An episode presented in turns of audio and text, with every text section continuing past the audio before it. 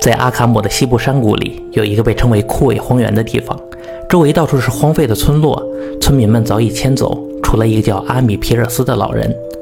我是一名调查员，来到这里是为新水库的建设做准备。传闻这个地方充满了邪恶，曾经有过一段怪异的日子。当然，这肯定只是一些乡野怪谈，就好比枯萎荒原，连名字听起来都是如此的戏剧化。而当我真正来到这里的时候，才明白大伙所言非虚。这个地方就像森林和田野之间用酸液所腐蚀出来的一个巨大的斑点，中间没有任何活物，只在边缘有一些枯木残枝，而地面上则覆盖了一层细细的灰烬。正如人们所说的，这里似乎充满了邪恶与谜团。于是我向阿卡姆的老人们询问起关于那片枯萎荒原的事，可他们对此非常抵触，只说了在八十年代这里曾经有一户人家在一夜间全部离奇失踪，就没有再说出更多的内情了。提起怪异的日子的时候，大家更是闭口不谈。看来我只好拜访一下那里唯一的居民老阿米了。他独自居住在一座破旧的农舍里，人虽然有点虚弱，但谈吐清晰，思维正常，并非像人们所说的那样疯疯癫癫。我和他聊起了天。当我说到这里即将建起一座水库，整个山谷都要沉入水底的时候，他表现得如释重负。老阿米说：“这一切都要从一颗陨石开始说起。这里原本是个安静祥和的村子。”从来没有发生过任何怪事，直到那天中午，一块巨大的陨石从天而降，落在了厄姆家的水井旁。厄姆加德纳是这里的一位农夫，五十岁左右，身材干瘦，性情和蔼，同妻子毕娜以及三个儿子住在这片农场里。加德纳和阿米两家关系非常密切，两人更是亲如兄弟。在这件事发生后，厄姆第一时间通知了阿米，接着就跑到了城里，跟所有人说了陨石坠落的事。到了第二天上午，他就带着密斯卡托尼克大学的三位教授来到家中调查。可此时发生了一件令人诧异的事：这块陨石似乎比前一天缩小了很多。陨石怎么可能收缩呢？这不合常理。但不仅如此，这块陨石竟然还在持续地散发着热量。用地质锤敲一敲，它的质地出奇的柔软，就如同塑料一般。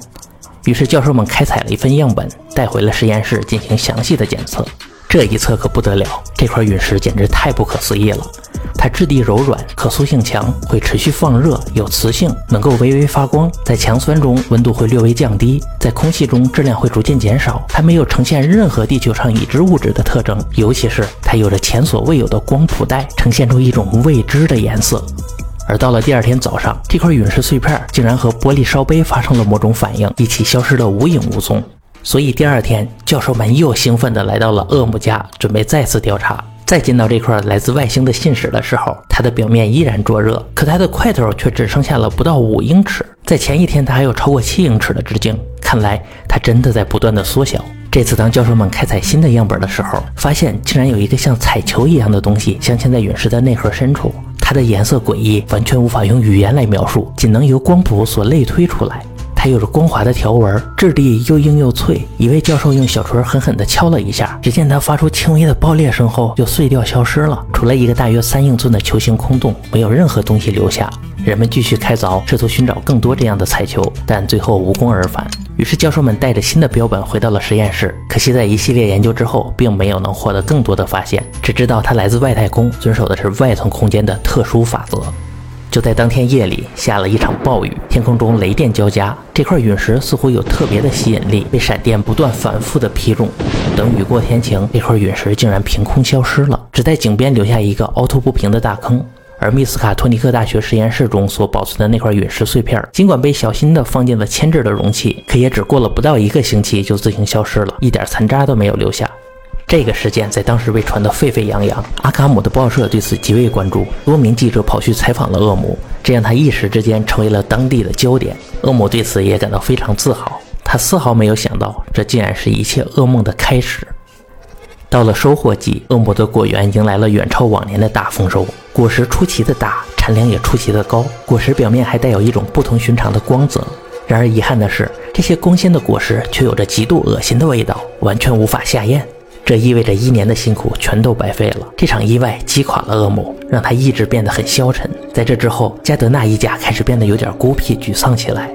到了冬天，厄姆更加显得是忧心忡忡。他告诉好兄弟阿米说，他最近看到了一些不大对劲的东西，绝地上有着很多奇怪的脚印，周围林子里的动物全都变得很吓人，家里的狗也总是无精打采的。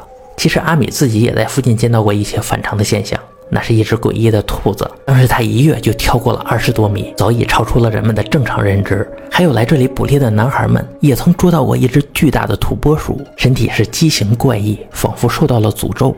人们都说是那块陨石中带有毒素，污染了恶魔家的土壤。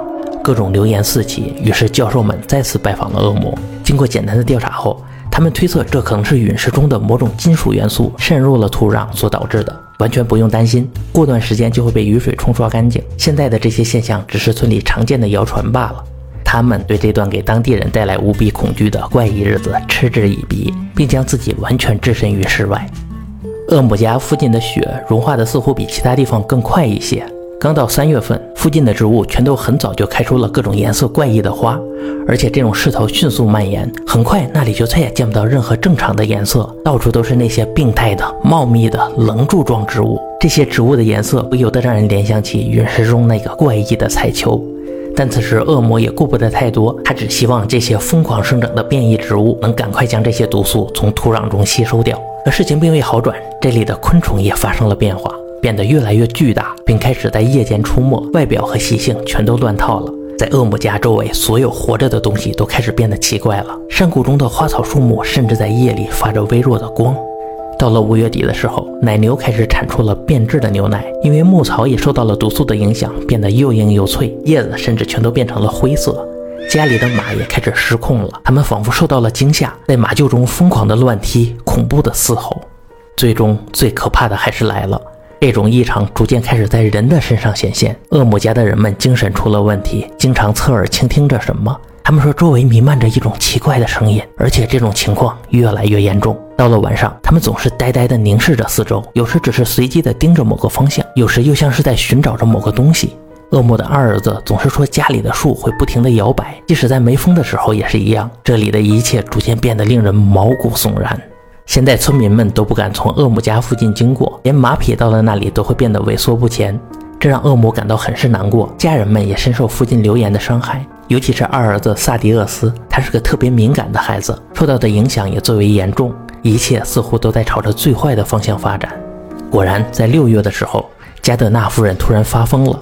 他尖声叫喊着，说着空气中的某种不可名状的东西。这东西在移动，在变形，在飞来飞去。耳朵被听不到的声波刺痛着。他体内有东西正在流逝，有什么看不见的东西要占领他的躯体。夜里所有的东西都活了，甚至墙和窗户都在移动。但恶魔并没有把他送进精神病院，而是把他锁进了阁楼。很快，他便不再说话，开始用四肢爬行，每天像着了魔一样尖叫。在黑暗中，他的身上似乎还在隐隐地发着光。此时，加德纳的一家与外界几乎完全中断了联系，只是偶尔会和阿米见面。阿米在去恶魔家的时候，发现这里的水似乎有点问题，散发着一种令人厌恶的味道。阿米建议他在高地上再挖一口新的井使用，可恶魔对此无动于衷，和他的孩子们继续喝着这里的井水，吃着难以下咽的食物。他们仿佛已经认命了。之后不久，二儿子萨迪厄斯也疯了，他反复说着井底有颜色在活动。现在家里已经疯了两个人了。但恶魔只是麻木地把他也锁进了阁楼，就在他母亲的对面房间。之后，他们两人就在门后互相尖叫，情景非常恐怖，这让小儿子莫温非常害怕。他想象这可能是他们正在交流，使用着一种不属于地球上的可怕语言。在这之后，一切又有了变化，植物都开始变得又灰又脆，这些颜色古怪的花和果实渐渐变成了灰色，然后萎缩凋谢，最后碎成了灰色的粉末。那些变异的昆虫也随之成片的死去。与此同时，加德纳家的牲畜也开始大量死亡。家禽全身灰化死掉，肉质变得干燥，散发着恶臭。猪长得出奇的肥胖，但之后依旧会发灰变脆，全身破碎而亡。这非常令人费解，因为恶魔从未使用过那些被污染的植物去喂猪。同样的厄运也降临到了奶牛的身上，它们和那些猪是同样的死法，可它们都是被养在密闭的谷仓里的，连老鼠都进不去，不可能染病，更不可能有人下毒。恶魔对此束手无策，而从阿卡姆来的兽医们也纷纷表示无能为力。当收获季再次到来的时候，这个地方却已经毫无生机了，牲畜和家禽全都死光，狗逃走了，猫离开了，连老鼠也全都消失了。不仅如此，二儿子萨迪厄斯也在前不久在阁楼中去世了，就和那些牲畜的状况一模一样。打击一个接一个，小儿子莫温突然失踪了。他是在打水的时候凭空消失的。当时在院子里传来了一声疯狂的尖叫，恶魔赶过去的时候，人就已经不见了，只在水井旁找到了融化变形的马灯和水桶。二儿子死了，小儿子失踪了，恶魔也感到命不久矣。他不知道事情为什么会变成这样，上天为何要对他进行这种惩罚？他是一个虔诚的教徒，从来都是遵照上帝的教诲为人处事。他只希望他遭遇不测之后，阿米能够帮忙照顾自己剩下的家人。两周后，阿米再次去看望恶魔。此时，整个农场满是灰色的枯草和落叶，四处充满着死寂。所幸的是，恶魔还活着，只是身体非常的虚弱，精神也已经崩溃了，还不停的胡言乱语着，说大儿子和小儿子生活在水井中，说妻子就在他的身旁。阿米感到事情不妙，打算去阁楼查看一下。在阁楼里弥漫着一股恶臭，没有一点动静。等打开门锁，里面光线很暗。阿米恍惚间看到了什么。正躲在黑暗的角落，吓得他头皮一阵发麻。突然，一股恐怖的蒸汽涌出，撞在了他的身上。阿米感到一阵湿冷，满眼全是那种怪异的颜色。但来不及多想，因为面前的这个东西简直令人窒息。这是个畸形的怪物，有着不可名状的变化。显然，他和那些牲畜们遭受了同样的厄运。最为恐怖的是，这个怪物的身体一边崩溃，还在一边缓慢地移动着。之后，阿米没有透露更多的细节，只是退出房间，将他身后那个受诅咒的秘密永远的锁了起来。此时，楼下突然传来了扑通的响声，阿米再次紧张起来，回想起那股怪异的气体，接着又传来了一阵沉重的拖动声，阿米却愣在了原地，因为此时房子里所有的东西都开始隐隐的发着光。接着，外面一阵嘶鸣打断了他的思考，似乎是马受到了惊吓逃跑了。与此同时，传来了什么东西落水的声音。阿米之前把马拴在了井的附近，大概是马逃走的时候把石头给碰到了井里。等周围安静下来，阿米又鼓起勇气，慢慢的走下了楼梯。可眼前是更为惨绝人寰的一幕：地上是一个几乎已经不成人形的物体，但他还活着，身上不断的有碎片剥落。恶魔也没能逃脱变灰和崩溃的命运，这似乎在最开始就已经注定了。阿米惊恐地问：“那是什么？恶魔？那到底是什么？”恶魔做出了最后的回答：“什么也不是，它只是一抹颜色，像一股烟雾，在燃烧。火焰又湿又冷，却会将你点燃。它生活在井里，在夜间发光，从活物中吸取生命，击垮你的意志。你说的没错，水坏掉了，这里的一切都受到了污染。我自己也明白。”但这毫无作用，因为我没法离开这里。有什么吸住了我？我一直能看到他。一到夜里，碧娜的脸上就会呈现那个颜色。它是陨石里的圆球，不属于这个世界。阿米，你要小心，还有别的种子，它还会继续下去，直到将所有的生命全部抽干。之后，恶魔就全身坍塌的死去了。阿米忍着恐惧，找了块桌布将它盖住，踉跄的逃了出去。在外面，他惊恐地发现井边并没有石块，落水的声音是别的东西发出来的，那就是害死恶魔的东西。他又回到了井里。之后，阿米就马不停蹄地前往了阿卡姆，向当局报告了加德纳一家消失的事情。在接受了大量的盘问之后，他就带着警方前往了现场。尽管这群人早已见惯了各种场面，但这里的惨状还是远远的超过了他们的心理承受能力。按照阿米所提供的线索，他们仔细检查了那口水井，排干之后，从里面找到了恶魔失踪的两个儿子的骨架，以及许多其他动物的骨头。他们用杆子戳向井底的淤泥，发现下面深不见底，不停地朝外冒着气泡，像是有什么东西潜藏在地下深处。这里的一切迹象都令人费解。那些奇怪的植物、变异的牲畜和人类的不明疾病，还有那两个孩子在这口井中的离奇死亡，这些到底有着怎样的联系？此时天色已暗，农场里有了诡异的变化。一道光线突然从漆黑的井口里直射而出，这光有着一种异常的颜色，如同陨石中那个彩球，变得越来越强烈，向着天空喷射着邪恶的光芒。接着，屋外发生了剧烈的骚乱，拴着的三匹马开始疯狂的嘶鸣。此情此景让躲在屋中的人感到瑟瑟发抖。在这幢恐怖的老房子里，摆放着四具破碎的残骸，而在屋外，水井正朝外射出诡异的红光。一些更为怪异的事发生了。院子里没有一丝风，但所有树木都在摇摆着光秃秃的树枝，疯狂地扭动着，仿佛在对树根之下纠缠的某物做出恐怖的回应。树枝上也逐渐亮起星星点点的光，它们密布在树枝各处，散发着异常的光芒。此时，除了他们乘坐的马车，农场里所有的东西都在诡异地发着光。水井里射出的光柱也变得越来越强，光芒向外喷涌而出，宛如一条无形的激流，夹带着不可名状的颜色，向着天空直奔而去。大家终于明白了一切，就是他通过这块陨石来到这里，在井底成长壮大，入一切活着的东西，吞掉他们的生命和精神。他吃掉了恶魔的衣架，得到了更强的力量，来自和这里完全不同的地方。而现在，他将要回归那里。此时，这股光柱突然变得更加强烈，编织成某种人类思维无法描述的形态。最后，外面的马发出了一声惨叫，缩成一团倒在了地上。来不及对此做出反应，阿火便发现那恐怖之物肯定已经侵入到了这里。整个房间弥漫着一种微弱的灵光，所有的物品家具都在发着光，而且变得越来越强。现在每个人心里都清楚，想要活命就得抓紧时间离开了。阿米带着他们从后门逃了出去，就像身处在噩梦之中。一路上跌跌撞撞，直到攀上远处的高地后，才敢回头望去。他们看到的是一幅可怕至极的画面：树枝燃烧着邪恶的火苗，一条条火焰摇晃着窜向房屋。整座农场全都闪烁着那犹如恶魔般的颜色，潜藏在井底的异形之物则凌驾于一切之上。它的怪异光芒以无可言喻的颜色构建出一道扭曲的彩虹，一切全按照他那无法理解的法则进行着：沸腾、抚弄、交叠、延伸、闪烁、挤压，冒着恶毒的泡沫。忽然，在没有任何征兆的情况下，那个丑恶的东西就像火箭般笔直地冲向了天空，在云层中穿出一个规则的圆洞，随即消失得无影无踪。阿米茫然地望向太空，看到那抹颜色融入宇宙。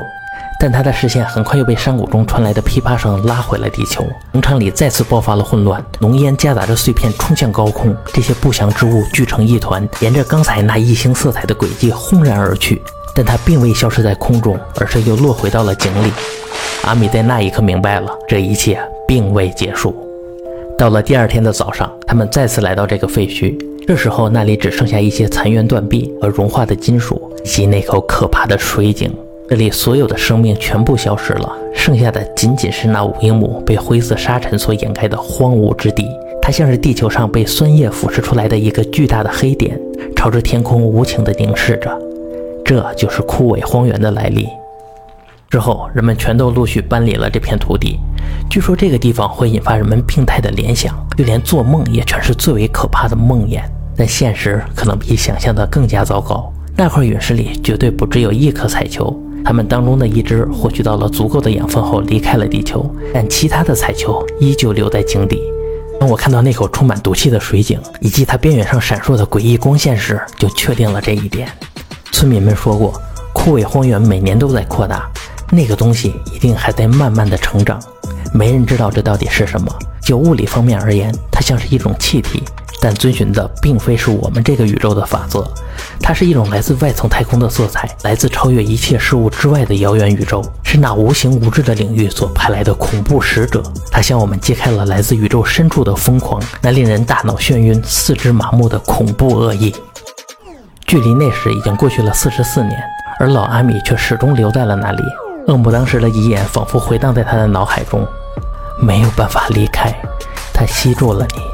即使你知道这一切，可依旧没有办法摆脱。